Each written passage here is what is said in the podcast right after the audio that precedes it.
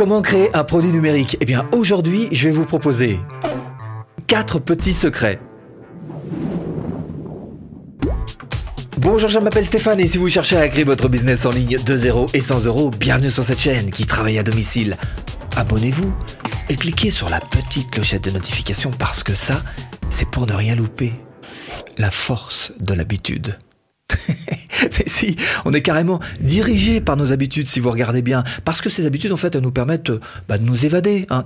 Par exemple, quand vous faites vos lacets, vous n'êtes pas en train de penser à la petite boucle qui doit rentrer dans la grosse boucle avec le truc qui fait le tour. Non, on s'en fout, hein, c'est fade, on pense à autre chose. Voilà. Donc, si vous arrivez à faire en sorte que votre produit numérique devienne carrément une habitude pour votre client, c'est tout bénef. Et pour y arriver, nous, on va s'appuyer sur ce livre qui s'appelle Hook d'un certain Near Et que je vous mets là-dessous en description si vous voulez vous y référer de manière tout à fait complète. Trois choses qui sont importantes. La première, c'est d'avoir une base de clients qui soit tout à fait stable. La deuxième, c'est que le produit que vous allez créer devienne pour cette base de clients carrément indispensable. Et puis la troisième, c'est que bah, ces clients en viennent à carrément vanter votre produit numérique. Alors pour y arriver, ce que je vais vous proposer, ce sont quatre petits secrets. Et à la fin de cette vidéo, ils seront vôtres. Premier petit secret, il va vous falloir créer un stimulus hein, pour votre euh, produit numérique. Alors il y en a deux en gros. Hein. Il y a ceux qui sont externes et ceux qui sont internes. Externe, qu'est-ce que c'est? Vous l'avez certainement cette image tout à fait clairement dans votre tête quand il s'agit de, de faire des pubs pour le parfum. Qu'est-ce qu'on voit? On voit un grand top modèle à 1m90, hein, une longue robe de soirée avec des hauts talons et son image qui se reflète sur des miroirs à l'infini. Bref, vous l'avez cette image en tête. Donc là, on crée un stimulus et pourtant c'est pas facile parce qu'il s'agit à travers d'une pub télé d'essayer de, de, créer une odeur. C'est pas possible. Hein. on se sert d'un autre stimulus, mais c'est faisable. Je vais vous prendre un autre exemple euh, qui fonctionne, c'est sur les réseaux sociaux. Tout ce qui est partage, like, Tout ça, ce sont des stimulus qui sont mis en place. Maintenant, comme je vous le disais, il y a aussi les stimulus externes. Et les stimulus externes, c'est tout ce que vous allez pouvoir créer sur votre produit qui va créer en fait du désir. Et là, ça va faire en sorte que la personne ait envie de se tourner vers votre produit, voire de créer carrément un réflexe. Et qui dit réflexe, ça dit euh, habitude. Deuxième chose importante, pour qu'on achète votre produit, il faut absolument que les gens passent à l'action. Et pour ça, il y a une formule carrément mathématique qui fonctionne. Hein. Elle est la suivante.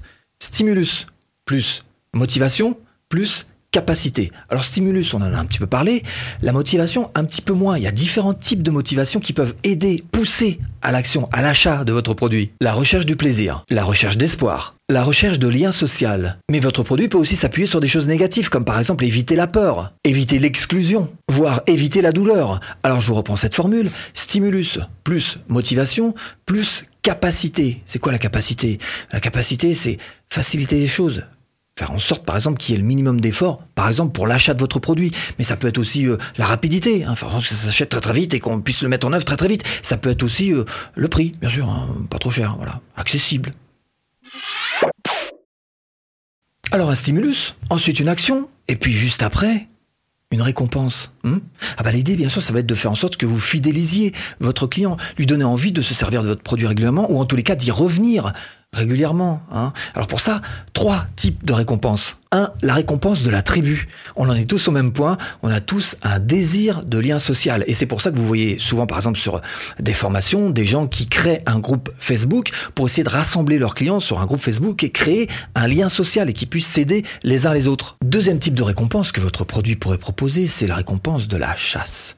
Parce qu'on est tous là, on est tous des chasseurs-cueilleurs, on est tous en train de chercher quelque la récompense du gain, quoi, en fait en quelque sorte, chasser du gain. Et c'est là que si votre produit propose, par exemple, euh, bah de, ramener justement précisément de l'argent de manière régulière, pour être sûr que là, vous allez créer une vraie fidélisation, hein, ou faciliter la vie de manière régulière à chaque fois qu'on se réfère à votre produit, là encore, ça va créer une véritable fidélisation. Troisième type de récompense, la récompense du mois. Il s'agit de mettre en valeur l'utilisateur. Et il y a des domaines dans lesquels c'est très très bien fait, par exemple le domaine des jeux vidéo, puisque à chaque fois en fait qu'on avance, qu'on progresse, on nous propose de monter d'un palier, de monter d'un étage, de monter d'une étape. Et c'est tout ça qui va créer en fait la fidélisation au produit. Quatrième petit secret, c'est l'investissement personnel. La valeur de l'expérience que vous allez pouvoir partager avec le produit. Qu'est-ce qu'il est en train de dire J'explique un truc très simple. Petit exemple, hein. Ikea.